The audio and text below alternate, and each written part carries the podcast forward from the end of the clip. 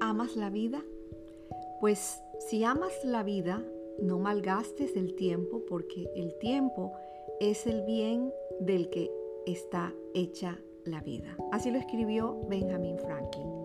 El libro de Eclesiastés en el capítulo 3 versículo 1 dice, hay un tiempo señalado para todo y hay un tiempo para cada suceso bajo el cielo.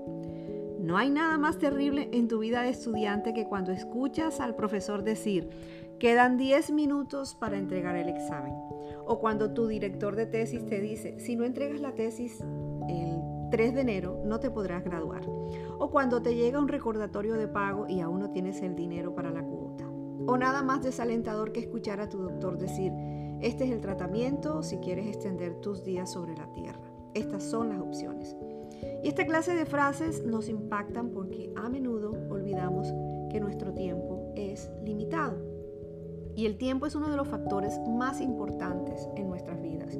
Lo afecta a todo, las cosas que vemos y hasta lo que no se puede tocar, como el carácter, la voluntad y los pensamientos. Por eso la Biblia nos recomienda usar bien el tiempo, porque no lo podemos recuperar. Y algo importante es que entendamos que una de las cosas más valiosas de nuestro tiempo es buscar a Dios. Y la Biblia lo dice en el libro de Hechos capítulo 17 versículo 27. Su propósito era que las naciones buscaran a Dios y quizá acercándose a tientas lo encontrarán, aunque Él no está lejos de ninguno de nosotros. Y esto significa que debemos usar nuestro tiempo para buscarlo y para adorarlo. Siempre será necesario recordar y no olvidar que debemos reflexionar muy seriamente en cómo usamos cada minuto.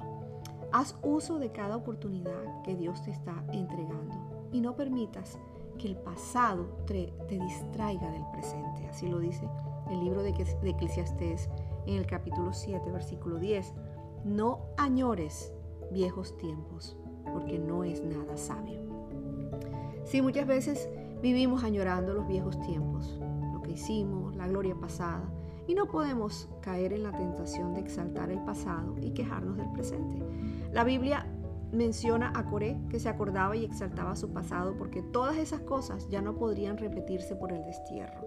Y él lo escribía y lo dice el Salmo capítulo 42 versículo 4. Me acuerdo de estas cosas y derramo mi alma de cómo iba yo con la multitud y la guiaba.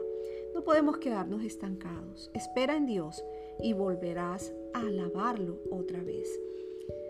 Es muy importante incluir a Dios en tus planes. Recuerda que la vida es como un vapor que aparece por un poco de tiempo y luego se desvanece